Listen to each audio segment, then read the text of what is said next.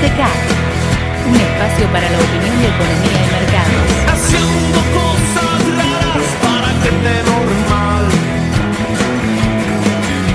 Haciendo cosas raras sin pensar.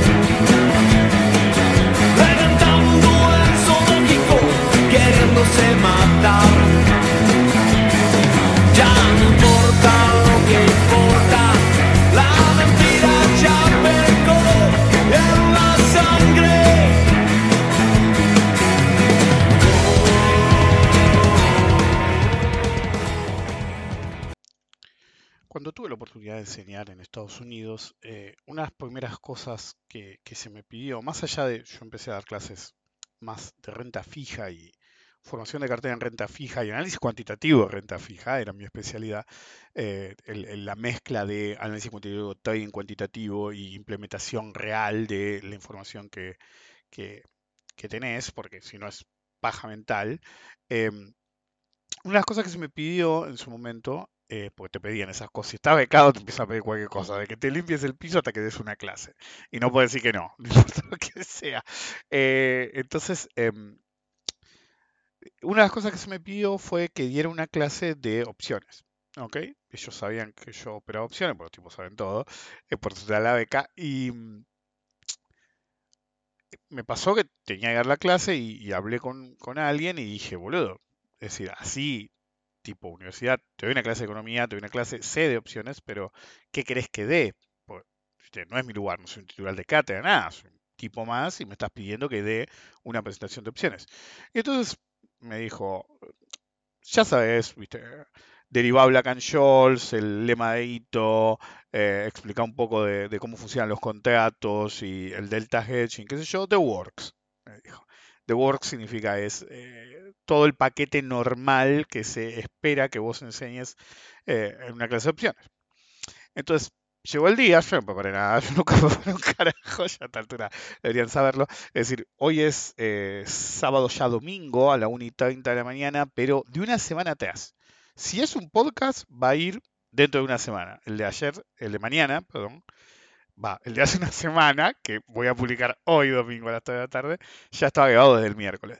Eh, pero lo grabo en video también porque no sé si va a ser un video o va a ser un podcast. Entonces lo voy a tratar como un podcast y de última están las dos cosas. yo. Vamos a ver. Lo que pasa es que le dije a mi mujer, mira, eh, viste, Otto me rompió las bolas con Markovich, ¿sí? porque sirve en el mercado, yo, Markovich, qué sé yo, no sabe ni de qué hablan. Eh, y le digo, mira, es decir, o grabo ahora, ¿sí? Me dijo, no, viste mucho, me voy a dormir, la ya está durmiendo, por más que esté cerrada la, la oficina, eh, o tomo notas, ¿sí? Y no me gusta tomar notas últimamente porque me, me, cristaliza las ideas. Entonces prefiero hablar lo que pienso ahora y, y olvidarme. Si pasa algo, qué sé yo, y hay que pasar un- el podcast una, una semana se hará o será un podcast X el otro y este va sí o sí la semana que viene, que sería el 348. Me estoy yendo por la rama de nuevo. Es, es lo que pasa normalmente. En cualquier caso, em, entonces llega el día de dar el, eh, la clase de opciones y em, el aula de tipo anfiteatro, es lo normal, y, y empiezo a dar, qué sé yo, a derivar, qué sé yo, decir por qué, y qué sé yo. Eh, yo suelo, suelo contar anécdotas y expliqué cómo resultó Black and Scholes, este- etcétera. Pero veía las caras y veía dos cosas. Veía los que entendían exactamente todo y los que, porque no todos tienen el mismo background de matemática, por más que estén en la universidad, entonces, eh, y estás en una carrera económica, entonces, o financiera, entonces, si bien podés saber matemáticas, si estás muy al principio, por ahí no, eh, no pescas todo. Entonces, lo, lo veía los que no entendían un carajo, pues no entendían las matemáticas, y los que entendían perfectamente las matemáticas y hasta por ahí ya lo sabían y estaban hastiados, pero al mismo tiempo veías esa mirada de para qué carajo sirve todo esto, es decir, cómo lo aplico. Entonces, qué sé yo, 20 minutos dentro de la charla, la charla se suponía que iba a dar una hora, eh, hice que con mi mujer nos reíamos cuando vimos Top Gun, la nueva. Fue, ¿viste? Onda, tiré el manual y dije, no, muchachos, esto, no va. Eh, ¿Quieren que se termine de enseñar? Se lo enseño o quieren realmente que les diga cómo funcionan las opciones y cómo se operan las opciones. Em, entonces, fue como un marker en mi vida que em, me definió en cómo enseño a los demás. ¿Sí? Es decir, eh, tanto después cuando me tocó enseñar otras materias, ya fuera económicas o financieras o de mercado, eh, me marcó mucho en el, eh, realmente me chupa todo huevo que sepas derivar la, la función de utilidad. Es decir, tenés que ser capaz de aplicar el concepto de utilidad. Si no sos capaz de eso, en realidad no sirvió para nada la materia. Em, pero lo que se ve a través de los años es que sobre todo los más academicistas o que están más desde el lado del académico o teoría aplicada, pero teoría aplicada al análisis, no a la verdadera operatoria. Es decir, no, no existe el eh, teoría aplicada solamente para un análisis. Es decir, ustedes tienen que entender, lo dije mil millones de veces, un operador opera. Si analizás, sos un analista y te das cuenta por las cosas que dicen, por las cosas que hacen, que claro, no sos operador. Y, vos podés creer que sos un operador porque, por ejemplo, tomás decisiones en un fondo. Si sos un empleado de un fondo, eh, por más alto que estés en la estructura bancaria o, del fondo eh, o de la financiera, eh, realmente no importa, no sos un operador, sos un analista. El que opera realmente es el tipo que te dio la guita y básicamente vos sos el ejecutor con tus ñoñeces. Entonces, el verdadero problema de esa gente es que no tiene experiencia real de mercado, porque hablando en su lenguaje, ¿sí? no tiene desutilidad resultante de sus propios errores. Y esa desutilidad los hace vivir en una nube de pedos de no consecuencias, porque realmente no sufren sus propias pelotudeces. Bienvenidos al episodio número 348 Rompiendo la Banca, creo que ese va a ser el número, soy Rick Decar.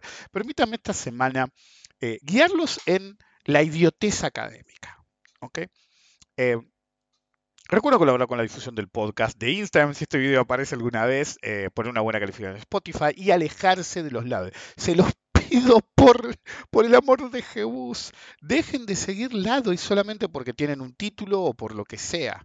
¿Ok? Es decir, no hay mucha gente como yo. Es decir, todos somos únicos. Pero en lo que hace el mercado, no hay mucha gente como yo. Y eh, es como siempre le digo, y yo sé con qué me van a retrucar haciéndoselos vivo. Es decir, si alguien dice que no sabe quién soy yo, realmente es un problema.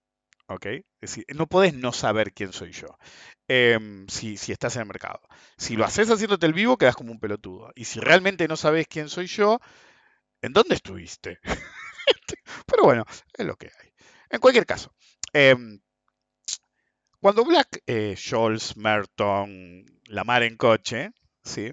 Eh, crearon la fórmula que se conoce como Black and Scholes, em, era era una fiebre del oro en el que eh, se quería hacer eh, análisis cuantitativo del mercado financiero aplicado. Pero el problema era que ellos no eran operadores. Y había un operador. El padre del análisis cuantitativo, trading cuantitativo y todo algorithmic trading, absolutamente todo, es Ed Thorpe. Ed Thorpe es el tipo que creó el nicho directamente.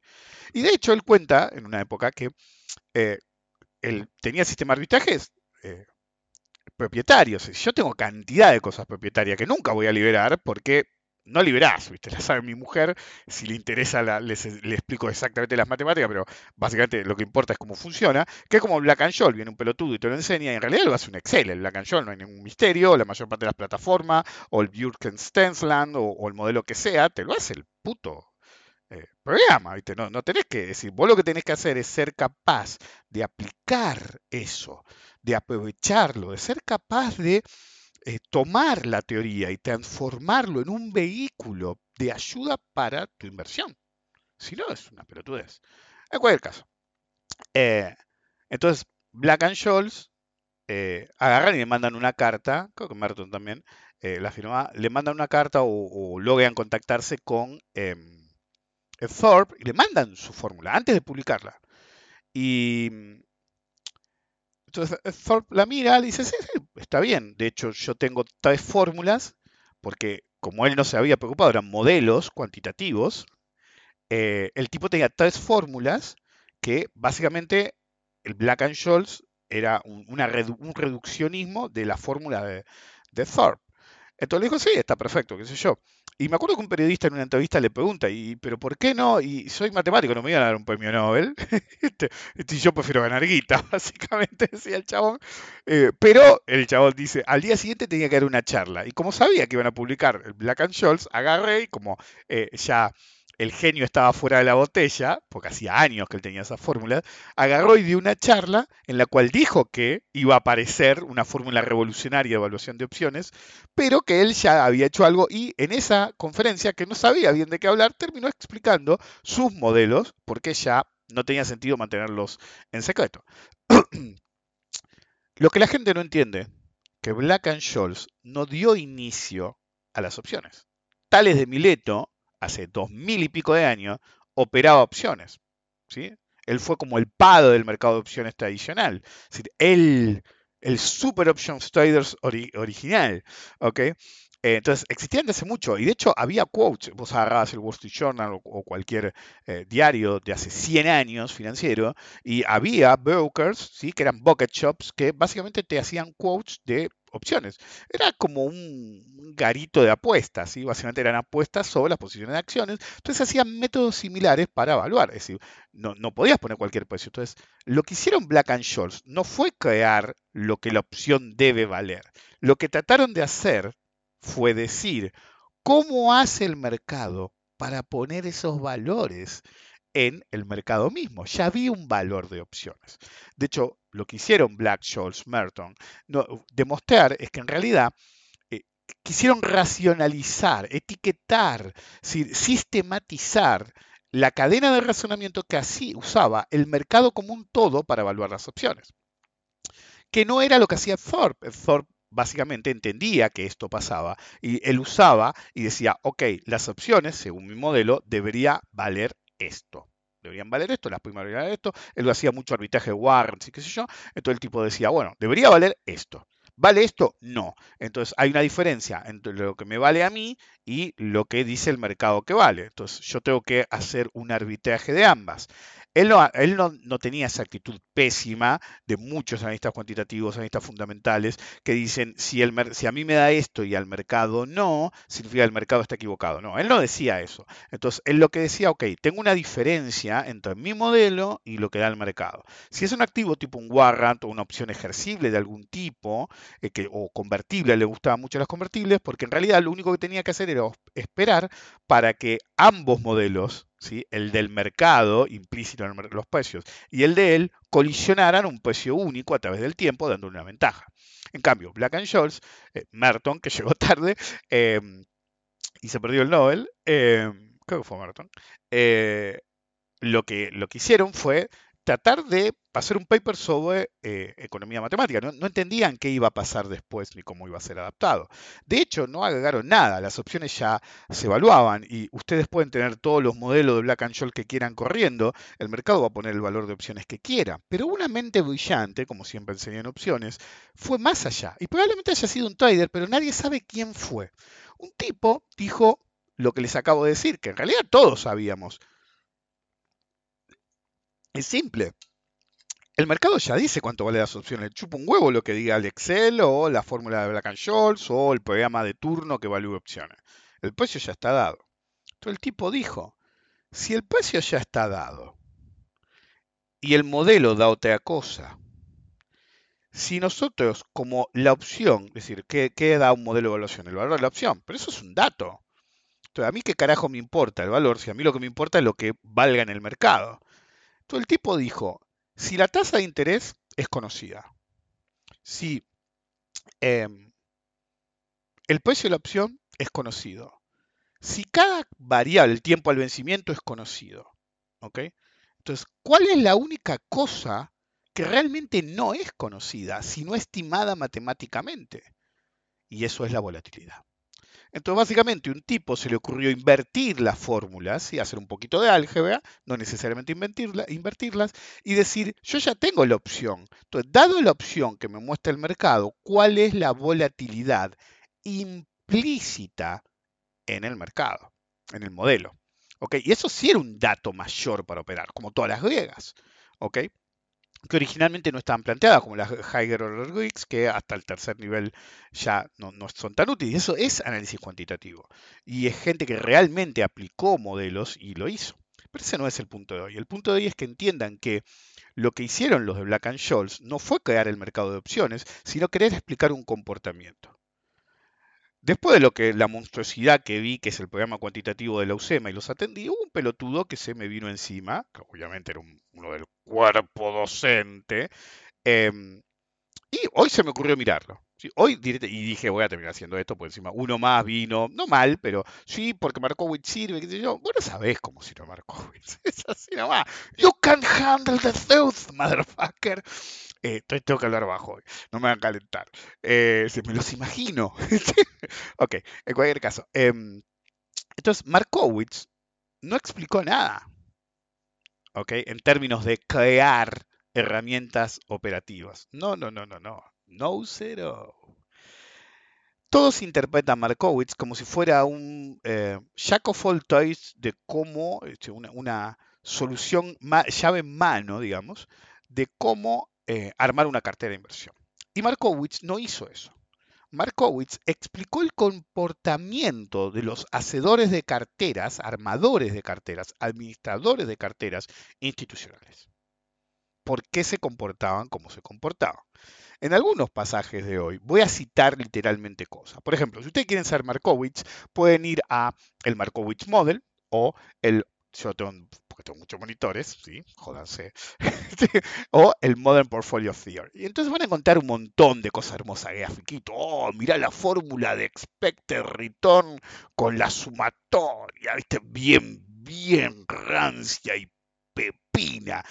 ¿viste? Nada de números, no, no, ahí veo una W con un sub I, J diferente de I, todo matemático, así que te entra por el recto, como si fuera un pepino y haces molinete.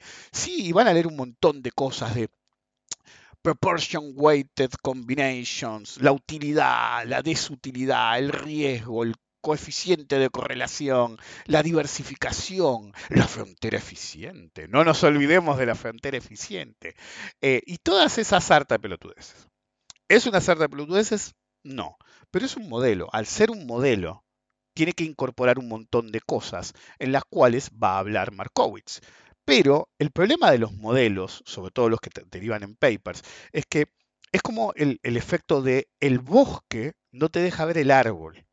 No se ve lo principal, lo que realmente puede ser aprovechable y utilizable en Markowitz y por qué tenés que agarrar un pedacito solamente de Markowitz y pasar a otro lado automáticamente. ¿Ok? Entonces, en el, qué sé yo, el, inversor es adverso al riesgo, el riesgo del portfolio. Un inversor, encima lo estoy leyendo en inglés, un inversor prefiere incrementar su consumo, la función de, de utilidad del inversor, el análisis basado en un periodo único en el modelo de inversión. eh, y finalmente me pasé un par en uno que hay grafiquitos y todo, ay, no, no saben, hay un grafiquito así con hermoso, ¿ok? Hermoso, ¿viste? Eh, economic Charts Porn. Pero en el séptimo dice, un inversor es racional por naturaleza. Qué cagada, ¿no? Ok, hay un montón de grandes ganadores de premios Nobel y what have you, que están obsesionados con el concepto de que los inversores son racionales, ya sea porque son racionales o porque en el agregado, como un todo, van a actuar racionalmente. Y uno puede decir que un comportamiento racional sería si tu casa se prende fuego, agarrar lo que puedas y salir corriendo, a menos que entres a buscar al gato, a tu mujer, al perro, lo que carajo sea, y salir y tratar de sobrevivir. Pero la gente no es racional en el mercado. Ni en la vida misma, pero en particular no es racional en el mercado. Entonces, básicamente Markowitz, en forma hiperreduccionista, ¿ok? Y lo busqué a propósito para ustedes, no voy a usar mis palabras, sino voy a usar las palabras aceptadas por el pepinaje.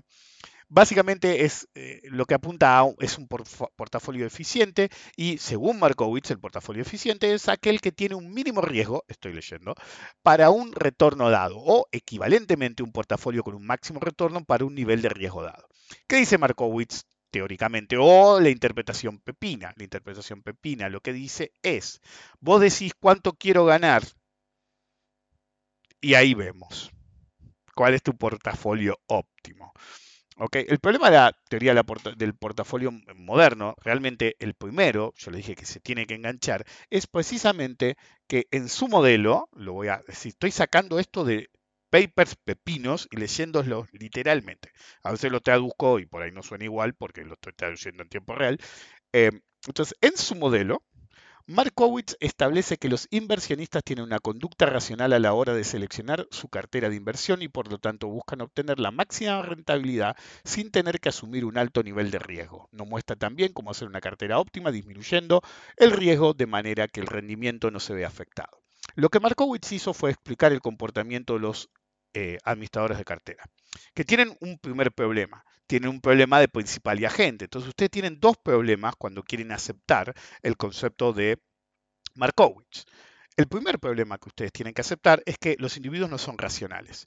Y los más irracionales de todos son los administradores de portafolio y los creadores de portafolio. ¿Por qué? Porque si algo sale mal, ellos no sufren. It's your fucking money, not theirs. Nunca le den la guita a nadie. Fondo, administración, hagan su trabajo sucio.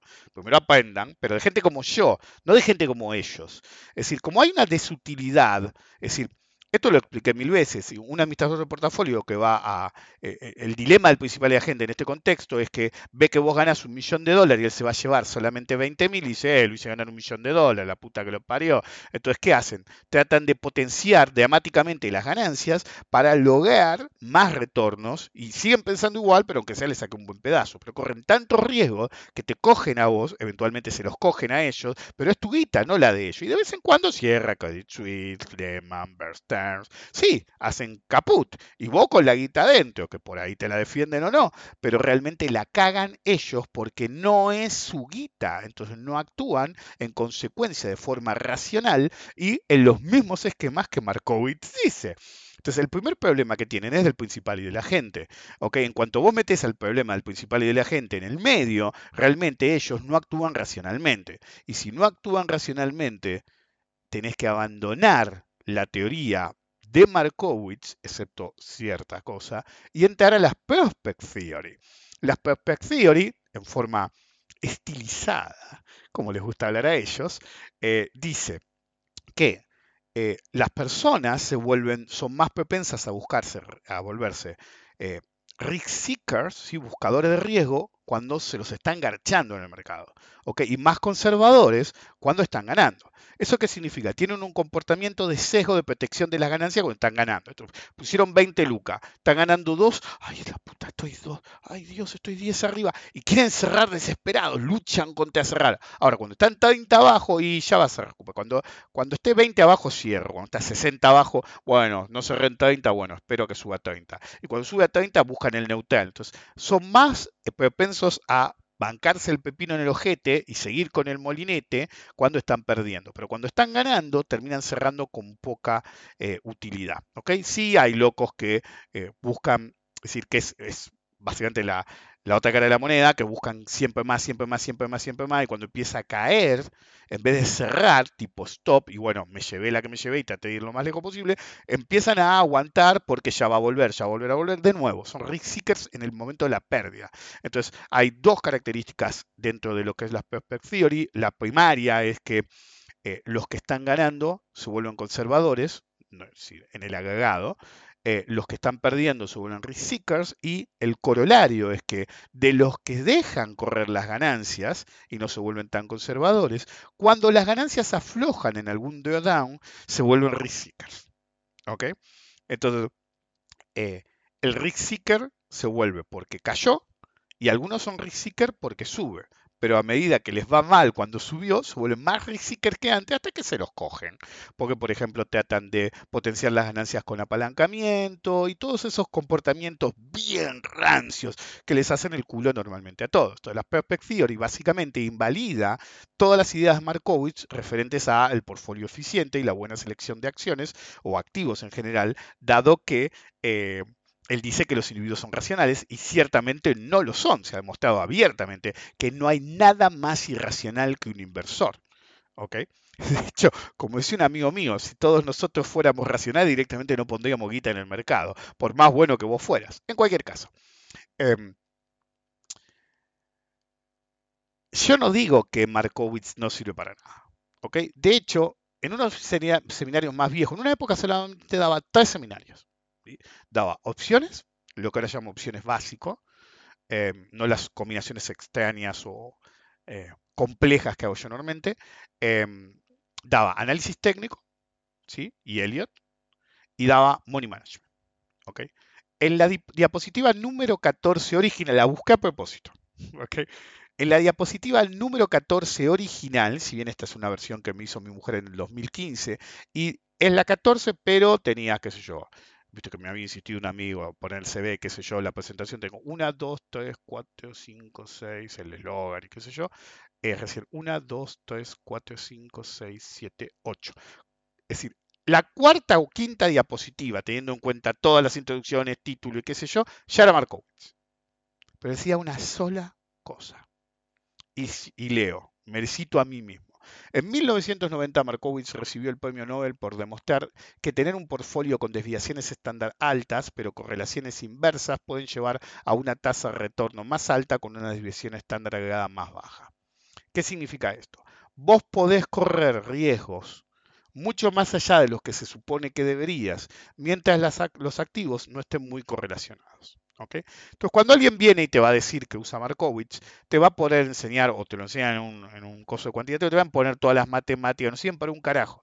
Pero el concepto simple es, podés correr más riesgo mientras la correlación sea baja. ¿Cuál es el problema? El mismo que te enseña Markowitz no hace esto. ¿Por qué? Normalmente trabajan en un fondo. ¿Y el fondo qué hace? El fondo, por ejemplo, invierto en activos emergentes la correlación va a ser alta. Activo en sector espacial, la correlación va a ser alta.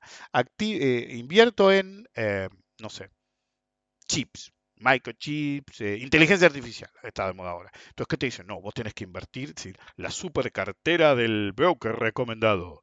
Es acciones con las que podés beneficiarte del concepto de la, y la investigación y desarrollo, en inteligencia artificial.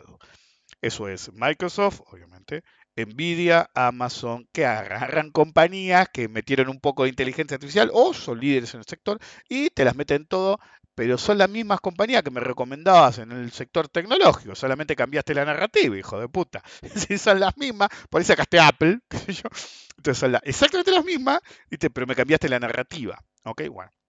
Entonces, lo que no entienden es que el problema de seleccionar un portafolio así es que sistemáticamente va a tener un comportamiento inferior al mercado. Lo primero que hacen cuando quieren hacer algo así es algo simple. Buscan eh, el hotspot. Por ejemplo, ahora es el sector de inteligencia artificial. Están todos con ay, no, ¿viste? Decirle a ChatGPT que me escriba Oda al Mervado. ok, anda, anda, a lavarte el orto. Si, la mayor parte de los boludos que me vienen a discutir a mí de Markovich o que le piden ciertas pelotudes una, una supuesta inteligencia artificial, que ya hablé hace una semana de eso, dos semanas va a ser en este caso, porque este es para la siguiente semana. Eh, si, si dedicaran una fracción del tiempo realmente a saber de qué hablan, no los pararía nadie. Es decir, y no le digo que estaría a mi nivel, porque yo vengo haciendo eso hace mucho tiempo, es decir, ser racional eh, y usar el sentido común, pero realmente me podrían poner la tapa más veces o no quedarían en ridículo tantas. Ok, va bien, Markowitz lo que te dice es, no te concentres tanto en el riesgo, sino que encargate de que no tengan mucha correlación los activos si no tiene mucha correlación, básicamente no vas a tener picos de riesgo si alguno de los componentes se hunde. La cara oscura de la correlación es que si el sector que te interesaba a vos realmente despega, estás totalmente subinvertido porque buscaste eh, una correlación baja. Y no hay forma de que hayas invertido sectorialmente si tenés una correlación baja. Pero al mismo tiempo ellos no lo hacen. Entonces, el verdadero problema de aplicar Markowitz ciegamente es que básicamente anula todo sistema de análisis. Todo sistema de análisis. Es decir, uses el más berreta y mal hecho análisis técnico fundamental, vos tenés una visión gatillo de qué sector te interesa más. Vos podés decir cualquier cosa. Es decir, por ejemplo, no hay nada más cuantitativo que si la tasa de interés sube, los bonos van a bajar. Y no me lo pueden negar ni esos pelotudos, porque básicamente es lo que les gusta a ellos, los libritos y las teorías. Entonces, vos podés tener un montón de eh, restricciones operativas en el mercado. ¿Ok? Vos podés tener un montón de fricciones en el mercado que hagan que esa relación, que se supone que es directa, no sea directa, o porque por ahí los bonos argentinos bajaron mucho, tú podés volar la tasa, pero los bonos ya habían bajado, o eh, qué sé yo, el, el activo que debería subir va a bajar porque la propia compañía está en problemas, o hay un subsidio, o hay un impuesto. Hay muchas fricciones en el mercado en general, o está de moda, o qué sé yo, lo compró Musk y es el futuro, que eso ya se está acabando. Em, entonces, hay muchas cosas que realmente pueden hacer que esa relación que se supone unívoca, ¿sí? de manual, no se dé. Pero es una relación. ¿ok?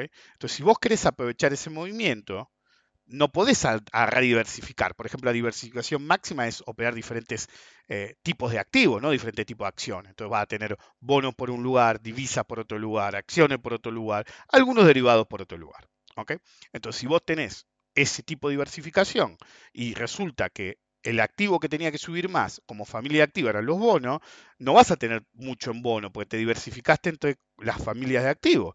Entonces ahí tenés un problema, vos agarraste el círculo ¿sí? de activos, la rueda, y en vez de ponerte en el, en el eh, lugar que, va, es como una... eh, usted tiene que tener que los ciclos son como, como un reloj que da la hora, ¿sí? Obvio. Em, entonces, se va moviendo en un ciclo. Entonces, si vos querés maximizar tu utilidad, ¿sí? pero en términos de retornos, tu retorno esperado sea superior, vos tenés que adelantarte, ¿sí? no seguir la ola, sino adelantarte a ver cuál va a ser el siguiente. Por ejemplo, es decir, era obvio cuando iban a subir los commodities y era obvio que iba a pasar después que iba a aparecer la inflación de nuevo. Es, yo no sé cómo no entienden eso. Viene pasando hace 500 años o 1000, ¿viste? Si miran los registros. Entonces, si vos no entendés ese tipo de relaciones, estás en un problema y te podés caer un super analista cuantitativo y no serlo. El problema de Markowitz es que es un teórico y quiere explicar el comportamiento racional, que en realidad es irracional, de la gente que le estudió. Entonces, si yo me pongo en, mo- en modo, lo- eh, modo Markowitz y a mí me interesa el sector espacial, no te voy a comprar Virgin Galactic, Satellogic e Iridium como hice en un momento. Eh, o en el 2016 que la levanté en pala. ¿Y cuáles eran mis acciones? Eran mineras de oro y plata. ¿sí? Una era de Mongolia, pero claro, miré, no tenía deuda. ¿viste? Después no se comportó igual, pero cuando yo la tuve, fue un gol. Entonces tenía SBGL que cambió el ticker, HL, CD que fue el ancla, eh, no me acuerdo todas ahora. Eh, y, otras relacionadas al tema de commodities, por ejemplo, Vale, por el, Iron Ore, eh, en ese momento. Es decir, me gustaba Brasil en ese momento, pero después hubo algo que dijo, fue, Brasil se acabó. Me acuerdo que fue en parte cuando dije, no, esto no va, le, daban carne podrida a los pibes, ¿viste? Y te dice, no, bueno, si te hacen eso, boludo. Poco después, o, justo en la época, ¿viste? tuvieron un problema los de Vale en una, en una mina. Hace tantos años que hago el podcast que si van para atrás van a escuchar todas estas cosas. En cualquier caso, em, el punto es que eh, si yo uso Markowitz, gano menos guita. Y no corro menos riesgo, porque si estoy en el sector indicado, controlando los niveles de riesgo con herramientas de análisis de riesgo como el stop, ¿ok? O el riesgo máximo a correr monetario en un activo, yo no voy a tener los problemas que Markowitz dice que voy a tener armando un portafolio. Porque yo armo el portafolio con un correcto análisis de en qué parte del ciclo estoy, el verdadero análisis fundamental, el análisis macroeconómico, pero no yo soy un macro trader, qué sé yo, todo lo que dicen eso no saben un carajo de cómo agarrar y analizar la macroeconomía y de ahí ser operadores. Simplemente usan fórmulas como aplico Markowitz, la frontera eficiente y todas esas pelotudeces. Son pelotudeces porque nadie las usa. Lo que se usa es el concepto de tener cuidado con la correlación, ¿ok? Entonces, vos podés dividir tu capital, pero al mismo tiempo no estar totalmente correlacionados. De hecho, son- se quedan vivos, pero no usan conceptos muchísimo más avanzados como la topología, que yo enseño en administración de cartera. Entonces, cuando veo un boludo que me, presenta un, programa de análisis cuantitativo y son matemática, matemática, matemática, o que eh, te, te- te- te dicen ind- indicadores robustos, ¿robusto de qué? La mía es robusta, hijo de puta. Entonces yo digo, ¿pero qué le falla? Claro, no son gente de mercado. Por ejemplo, este mismo pelotudo, ¿sí? que no será nombrado, pues no lo merece, a otro lo he nombrado, ¿sí? un pelotudo que, a ver, ¿dónde está? Pues también había otro pelotudo que se empezó a opinar sobre, a veces me mandan cada cosa, uno que empezó a opinar si eh, eran buenos los portaaviones chinos o no, y que Estados Unidos se los va a coger. Ahora sos experto en armas también. Bueno, en cualquier caso, bueno, este pelotudo, que es José Markovitz, a partir de ahora es José Markovitz, no creo que me lo use mucho, es decir, el tipo se cree el regalo de, de, eh, un regalo de Dios a los mercados, pero es decir, de golpe acabo de pensar que el tipo tiene menos experiencia en el mercado del tiempo que lleva mi podcast en el aire. ¿What? Y me venís a contradecir a mí. Pero bueno, en cualquier caso. eh, entonces, dice, es decir, los, los pepinos hablan así porque ustedes tienen que entender que están hablando de un, de un concepto rancio, de conceptos matemáticos avanzados que tienen que ser expresados con una seriedad eh, que apela a una, a una impostación de voz que, que transmite el mensaje. Hablan así, no lo digo en joda. ¿ok? No sé si este en particular. Entonces ponen, para cerrar el viernes, quiero vender volatilidad, entre comillas. No sé por qué pone vol- ¿Quiere vender volatilidad? ¿Quiere vender volatilidad? Eso está terminada. Este yo no lo pondría entre comillas. ¿Ok? Número uno. Armin Stadl, un mes to expire. Ok, ¿saben cómo detectar a los wannabes del Spanglish? Usan las palabras en inglés no adecuadas. Por ejemplo, todos los que hemos vivido años allá, por ahí el tipo vive, pero y, nos dedicamos a esto, te vamos a decir ciertas palabras en inglés por costumbre, pero la que no te vamos a decir, por ejemplo, es expire. Ahora, Armin Stadl, genial. ¿Qué Stadl? Porque hay dos. Está el Stadl comprado y está el Stadl vendido. Granted, como él quiere vender volatilidad, dice que está vendiendo un straddle. ¿Ok? Porque está vendiendo volatilidad. Es la posición más arriesgada o una de las tres más arriesgadas en lo que es estrategias con opciones. Ese tipo me estaba discutiendo Markowitz. En la street. la street, la lastra. La street. Eh, entonces, quiere vender un straddle, porque si dice que quiere vender volatilidad y arma un straddle, significa que, entonces, en vez de decir boludeces, lo primero que debería haber dicho es, hago un straddle vendido a un mes del vencimiento. ¿Ok? Les tengo que traducir lo que él quiso decir. ¿Ok? Entonces, ¿cuál es el problema de un straddle vendido? Un problema de un straddle vendido es que no importa cómo esté, ¿ok? Si se te mueve más allá del rango, estás descubierto en opción en call y descubierto en, en put. Ahora, el riesgo al alza es ilimitado. A vos te con un gap del 20%, porque ni siquiera dijo qué hizo, en qué activo lo hice, y te hicieron el ojete. Y si baja el 20% también, porque lo que vos hayas cobeado de primas no te va a compen- compensar un movimiento de un par de desviaciones estándar, hablando en el idioma de ellos. Es decir, si el movimiento es muy brusco, lo que significa un par de desviaciones estándares, si el movimiento es muy brusco, de golpe, y no llegas a ajustar, te hicieron el puto orto. Los straddles solamente se operan los straddles comprados en un contexto histórico de volatilidad baja, combinada. Las dos y juntas. Ok. Entonces, en el segundo punto dice, hago delta hedge diario con el forward. ¿Con qué forward? ¿Qué subyacente? ¿Saben cuál es el problema del delta hedge diario? Que eso implica que si a vos se te desvía y todavía no te hicieron el culo porque no hubo un gap, hay que ver qué activo se supone que usó, eso no es un trade, eso es una teoría. ¿Ok? Claro eso. Pero, anyway, eh, si vos haces delta hedge diario, cada ajuste que vos tengas que hacer es una comisión más. Está hablando como un digno institucional, metiendo el concepto de sobreoperar. Es decir, el tipo dice, gané plata, imposible, ¿Por qué? Porque si realmente hiciste delta hedge, tenés un montón de comisiones agregadas. ¿Ok? Entonces, vos me podés decir que no tenés comisiones, porque sos institucional. ¿Ok? Las, como él hizo opciones, él puede no tener comisión, pero el costo por contrato del mercado está igual.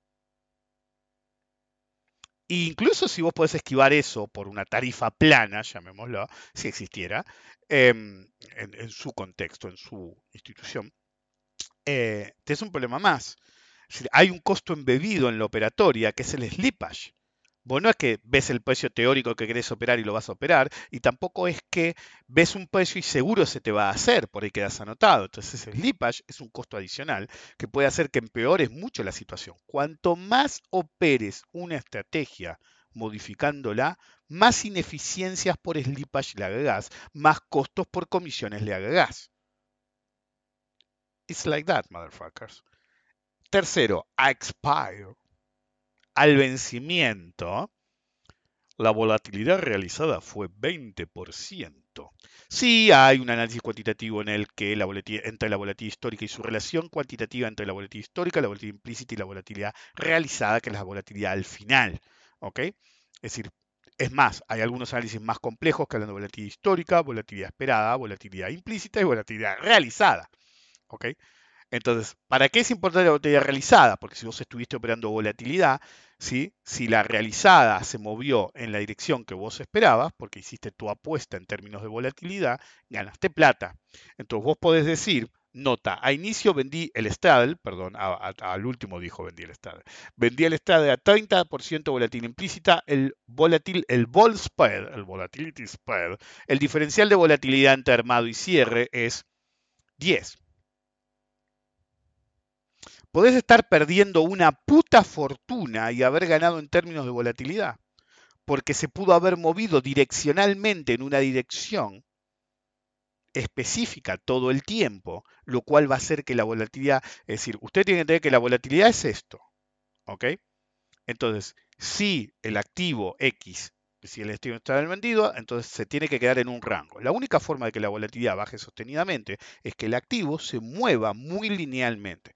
Es decir, que la volatilidad high to low, Parkinson, y la close to close, común histórica, se mantengan en un rango acotado para que la volatilidad baje. Yo no sé en un mercado como este, dónde vas a encontrar algo que arrancó con 30% de volatilidad y terminó con 20% de volatilidad. It's fucking dead. Entonces, además lo está calculando mal. No hay un puto straddle en el planeta que pueda tener 30 de volatilidad. Porque eso significa que la volatilidad de un straddle son las dos volatilidades sumadas, la de call y el put, no una. ¿Y tu quant sheet? No, this is no quant. Quant sheet is what I do, not what he's doing. Ok. Es decir, esto es para hacerse ver, es como le contestó uno, de ti tenés que haber ganado guita porque si no, no te van a gloriaría. Eso es si se hizo.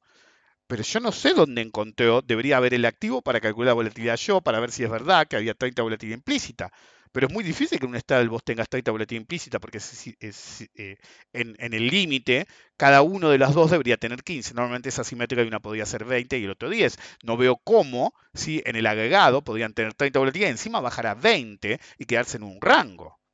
No digo que sea imposible, pero la mayor parte de los activos que tienen un comportamiento de ese tipo no tienen mercado de opciones o no tienen profundidad en el mercado de opciones para armar una posición en más de un contrato, que eso, bolsillo payaso y después armaste un contrato. Grande de esto pudo haber pasado, pero está completamente mal explicado. Usas en inglés donde no debes eh, y no entendés un pequeño detalle. Si realmente, sí, porque el punto 2 es el más discutible. La única forma, si esos números son reales, de que eso gane es que no hubiera hecho delta hedge, porque si no incrementa comisiones, slippage, ineficiencias agregadas en la estrategia inicial que van a hacer sufrir la estrategia a medida que eh, termine. Además, dice un mes to expire, lo cual significa que él acertó el rango, significa que él dejó vencer el, el básicamente el, el straddle, porque si estás a expire, básicamente según vos, 20, 30 Eso no lo operaste, porque si lo operaste te quedaste hasta el vencimiento y la expiración de ambos activos. Y como he explicado muchas veces, ¿quién carajo es tan idiota, ¿sí? como para cuando ya no valen nada las opciones, mantenerlo encima vendido en put y call, boludo? Vendido en put y call. Imagínense que lo hizo. Y el tipo se queda expire, como le gusta decir a él, al vencimiento. Eso significa que en el último día, ¿sí? a medida que se acerca el vencimiento, vos tenés como se hunde el valor de, de cómo crece el teta, como se hunde el efecto Juncker del valor tiempo, que le va a jugar a favor de él porque teóricamente está vendido. Pero lo que sube dramáticamente es el gamma. Entonces, es decir, me acuerdo que yo lo explicaba en términos en, en, opciones avanzado de algo que en su época llamábamos la apuesta y que básicamente se basaba en operar en las últimas 48 a 72 horas jugándote a los pequeños incluso movimientos, pero con un gamma tan elevado, ¿sí? que vos armabas un radio y la levantabas en pala, hacías un radio eh, sin poner guita, ¿sí? agarrabas y dividías una prima por la otra y hacías un radio. Y al menor arranque, la más cercana, que era la que comprabas vos, versus la que vendías vos, iba a volar mal, y el gamma, eh, en realidad estaba haciendo gamma scalping, nunca usa el término scalping, pero en la jerga, eh, es decir, Scalp es lo que dice el tipo que no sabe operar para hacerse el vivo, como decir tu expire. ¿ok? Entonces, eh, si ustedes tienen una eh, posición de ese tipo, ¿ok? Vos no dejás, no vas a capturar el último centavo. Ponele que la vendiste un dólar, por decir una cosa. Tenés, qué sé yo, vendiste a dos, el, el, está el vendido, cobraste dos dólares, por decir. Cuando vale 10 centavos, ¿lo vas a seguir? Boludo, ya capturaste más del 90% de la prima y vas a seguir ahí. Entonces, según este, el chabón habla a vencimiento cuánto era la volatilidad realizada. Eso significa al último puto día y él abrió un mes. Entonces ni siquiera fuiste tan vivo si estaba en un rango, aprovechar la pérdida de valor tiempo dentro de tu rango de ambos activos para cerrar con ganancia. Si esa posición se hubiera armado de verdad, cinco días antes del vencimiento, podés desarmar con el 80% de ganancia de la prima cobeada. Tengan en cuenta que si vos cobeaste 20 mil dólares, como mucho podés ganar 20 mil dólares, pero tu riesgo es perder cientos de miles de dólares si se mueve mucho. Granted, si se hunde a cero, hay un límite en la pérdida, pero para arriba, perdés con felicidad. Hay formas de ajustarlo que no son delta hedging y evidentemente no lo entiende. Por ejemplo, supónganse que ustedes hacen put call. Significa que van a cobrar por el put call que vendieron. Si se les mueve mucho para abajo, van a hacer caja en el eh, call, lo van a cerrar y lo que hacen automáticamente es entrar en radio con el put para controlar la pérdida y una vez que, es decir, para controlar que no siga acumulándose una pérdida, porque van a estar perdiendo, eh, y la estabilizan y una vez que se tranquiliza, se busca remontar la posición, aunque sea lo que haste la pérdida máxima. Para arriba es exactamente lo mismo, vos estás vendido en un call y en un put. Si vuela y hay mercado, el put va a tender a cero, el call va a volar. Entonces vos podés hacer caja en el put, ¿sí? cerrar, esa es un poquito más compleja, cerrar el call a pérdida, ¿sí? comprando más calls de una base eh, más alta, es decir, supónganse que tu style normalmente sería ATM. Es decir, eh, y cuando se mueva, no va a estar más ATM. Entonces, ¿qué haces? El out of the money, que va a ser el put, si subió, lo cerrás con ganancia, cerrás con pérdida el que era ATM y ahora es in the money, compras una base superior y vendes más contratos de una base aún más superior para entrar en radio, bloquear la pérdida y eh, vender más volatilidad aún. ¿sí? Eso se llama transformación. ¿ok? Si por ahí así hablado es un poco más complejo que... Es decir, en el video si lo publico se ve mejor. Es decir, vos normalmente un, un straddle lo tenés ATM. ¿ok? Hay una forma diferente de hacer eh, straddles, pero normalmente debería ser ATM. Entonces vos te jugás a que el activo subyacente se va a quedar acá. Si se mueve golpe, ¿sí? vas a tener un problema. Pero la ventaja que tenés es que la que supónganse que baja mucho, el put va a subir mucho el precio y te va a hacer el ojete. Pero el call va a empezar a perder valor, pero en determinado momento kick, hace kick, ¿sí? por así decir, ya que les gusta hablar tanto inglés, eh, el, el, el, tema de los rendimientos eh, marginales decrecientes. Entonces, cada vez perdés más en el put, porque se vuelve gordo, como decimos en la jerga, eh, porque está muy in the money, y perdés más, perdés, ganás menos, perdón, en el call. Entonces ya no te sirve tener el call. Entonces realizás, ¿ok? Pagás la multa en el otro y movés con la guita conseguida y haces un radio de puts. Esa es la más rara. Normalmente cuando los puts por un tema de profundidad no salen, decís fue y te vas. Em, o tenés su stop. Por eso no se hacen radios eh, straddles eh, vendidos. Ahora, si sube, tenés un poco más de movilidad porque históricamente en todo el planeta los calls tienen más mercado. Entonces, ¿qué haces? Cuando los puts ya no te van a dar mucho más rédito, por ahí capturaste el 70, el 80, el 90% de la prima cobeada, pero el call te está cogiendo. Entonces agarrás, cerrás ambas, pero lo que hace una pérdida. Entonces, ¿qué haces? Transformas, cerrás el put, cerrás el call, compras un call, es decir, si ustedes estaban en esta base, ¿sí? ambos en esta base, el subyacente estaba acá, de golpe está acá. Entonces, si el subyacente empieza a subir, el put que estaba acá tiende a cero. Entonces cerrás, vos estás así, voy a poner la mano bien arriba, entonces vos lo que haces es, vamos por arriba de mi cabeza, cerrás ambos acá, compras un call acá y vendes más calls acá entrando en un radio. ¿ok? Entonces vendes aún más volatilidad ¿ok? Y acompañas el movimiento. El problema de los estados vendidos es que nunca puedes acompañar realmente el movimiento. Ese es tu problema. Entonces, tenés que esperar, aguantar. En el, por eso muchos hacen stangles vendidos en vez de stangles vendidos, pues te da una, una zona mucho más grande. ¿sí? Yo, siempre decía, eh, por ejemplo, una, una, estrategia cuantitativa con opciones. Una vez que hiciste todo el análisis de volatilidad, es algo extremadamente simple. Agarrás y decís, ok, ¿cuánto vale el subyacente? Tanto. Entonces, ¿qué haces? Armás un stangle. Un stangle, en vez de operar una sola base, básicamente tenés cuatro piernas en las cuales haces un bear y un bull, de forma que en vez de quedarte ¿sí? como, como una D, que es el, el del vendido, queda como una cuna. Entonces te da un rango amplio. Entonces, cuando uno hace un stangle, no lo hace porque sí. Si vos haces un stangle, la parte superior se te puede poner en problemas, pero que seas un bear, entonces tenés una pérdida máxima, ¿sí? Así. Um, entonces, ¿qué haces? El strangle, sí, me acuerdo que, ¿se acuerdan una vez hablé de que el usurpador de, tumbas te, tenía un concepto de operar opciones que no era malo, porque él decía, si yo compro un call, ¿sí? Y, y se me hace mierda el call, tengo dos opciones. Una es perder la prima, ¿sí? Otra es ejercer.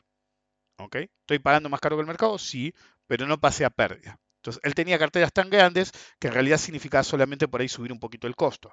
Todo lo que él hacía normalmente era, si el call no se había destruido totalmente, ¿ok? Pero estaba perdedor, ejercía y lo lanzaba cubierto de una base superior, lo suficiente como para que cubra un poquito, eh, pero que si vuela no termine bloqueando la pérdida. Entonces, por menos prima que cobrara, vendía bastante arriba para ir bajando costo. Entonces, en su visión, comprar un call tenía dos escenarios a favor y uno en contra. ¿Sí? ¿Qué significa eso? Él podía ejercer y quedarse con las acciones, eh, él podía eh, haber subido el activo y vender los calls o ejercer, es decir, si se le daba y subía, él o cerraba los calls o ejercía. Si bajaba, pero no mucho, él ejercía. Podía decidir pasarlo a pérdida. Y si se hacía muy mierda o él decidía, perdía toda la inversión que tenía un límite, era el débito que le habían hecho. Entonces él tenía dos escenarios positivos y uno negativo. Eso es el, tema de en, Estados Unidos la diferencia entre probability and odds, ¿sí? probabilidad y eh, en español creo que en España dicen nomios, acá no me acuerdo cómo se les dice. Pero bueno, casos favorables versus casos posibles. Entonces él veía tres casos y dos a favor. Entonces era mejor comprar un call que venderlo, porque decía, si lo vendo es exactamente lo opuesto. Tengo un escenario favorable y dos contrarios. ¿ok? Entonces, eh, le ejercían a él y él por ahí no quería. Entonces, para él eran dos escenarios negativos, vender un call versus uno positivo, y comprar el call era al revés. Bueno, con un startle es igual. ¿Por qué? Eh, con un strangle. Con un strangle, ¿sí? vos tenés dos escenarios. Uno que te ejerzan, ¿sí? Eh, la parte que armaste mal, ¿ok? Se hunde, entonces te terminan asignando por los puts que tengas, em, te terminan eh, asignando acciones. Pero no es un caso malo, porque aunque sea te quedaste con las acciones, no realizaste una pérdida. Entonces es el caso que decía el, el usurpador de tumbas. Tienes dos escenarios favorables y uno negativo. En cambio, en un stall vendido, todos los escenarios son negativos excepto uno, que se queda en un rango. Vos no ganás plata con eh, estrangulamiento de volatilidad, vos ganás plata porque se quedó en un rango.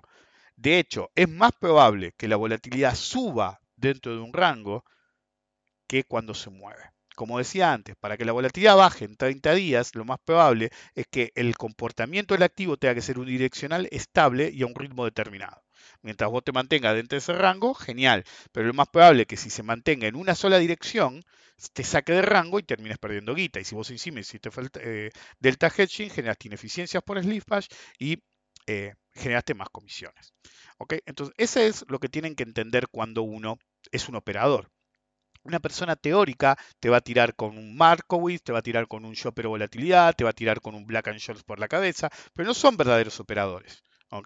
Entonces, como no son verdaderos operadores, van a meter la pata en cosas extremadamente simples.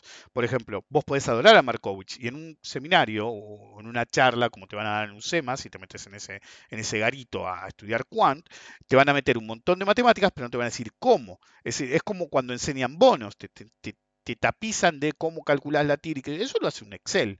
Y encima no saben, la otra vez lo dije al pasar y, no me entendieron, es decir, em, uno le dije, ni siquiera entienden cómo funciona TIR y que están equivocados. Todo el mundo dijo, claro, porque al TIR, es decir, yo no quise contestar cuando alguien me preguntó y, a veces soy bocón y termino contestando, como por ejemplo acá. Y lo que no entienden es que nadie calcula el TIR por su cuenta, sino que usan planillas. Entonces, si usaran sus cuentas, llegarían a eh, resultados tenebrosos en los cuales todo el mundo confía en fórmulas que no son del todo exactas. En la mayor parte de los escenarios de esos cálculos, las diferencias son totalmente marginales, pero en muchos de esos escenarios no. Entonces, el problema de la TIR, que, les gusta tanto a los eh, pepinos, es que te van a enseñar todas las matemáticas de TIR, pero después meten la formulita. Entonces, no calculan la TIR y no entienden el concepto de la necesidad de saber que vos compras acá y reinvertís por acá. Entonces, en este proceso se va a mover el activo, entonces la TIR es un número ficticio. Pero no es solamente un número ficticio porque vos tenés que esperar comprar para después eh, reinvertir, sino que es un número ficticio porque no calculan su propia TIR. Me acuerdo que a mí me cargaban cuando usaba la HP10C para calcular la TIR y no se daban cuenta que yo había hecho las matemáticas y la cuenta de la HP10C era más precisa que la del Excel. Y por eso hacía lo que hacía. En cualquier caso, eh, por ejemplo, cuando fue el, tema de...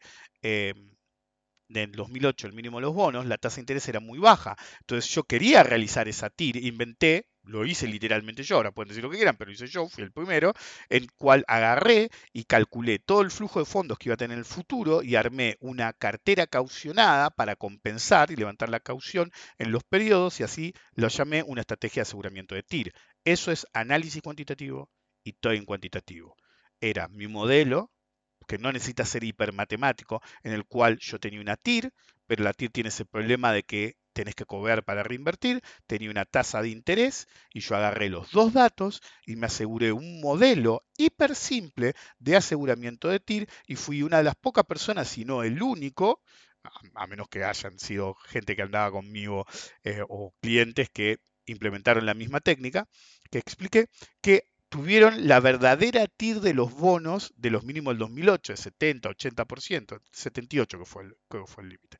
Entonces, eso es ser análisis, hacer análisis cuantitativo, eso es ser un analista cuantitativo y eso es ser un trader cuantitativo. Las finanzas cuantitativas que enseñan en la mayor parte de las universidades del planeta son paja mental. Ajuntan un montón de boludos a recitar una vez más todos los mismos libros de siempre, todas las mismas boludos de siempre, pero no te dicen qué hacer. Y si te enseñan alguna estrategia, te enseñan la estrategia de siempre, el first y aquella y la otra, pero ni siquiera te dicen cómo hacer. Vos no podés aprender, por así decir, a ser un analista o un trader cuantitativo. Necesitas un montón de experiencia de mercado y un montón de background de cómo seleccionar una cartera, cómo analizar, porque cuando vos analizás, la correlación se vuelve algo secundario ante el hecho inesquivable de una tendencia imparable. Si vos armaste Markowitz, ¿sí? Operás así opciones en todo el ciclo alcista que tuviste en el mercado desde el mínimo del 2008-2009 en Estados Unidos, perdiste guita, costo de oportunidad. ¿Por qué se creen que se esperan cada vez que afloja? Pues la mayoría no ganó un puto mango. Nos vemos la próxima.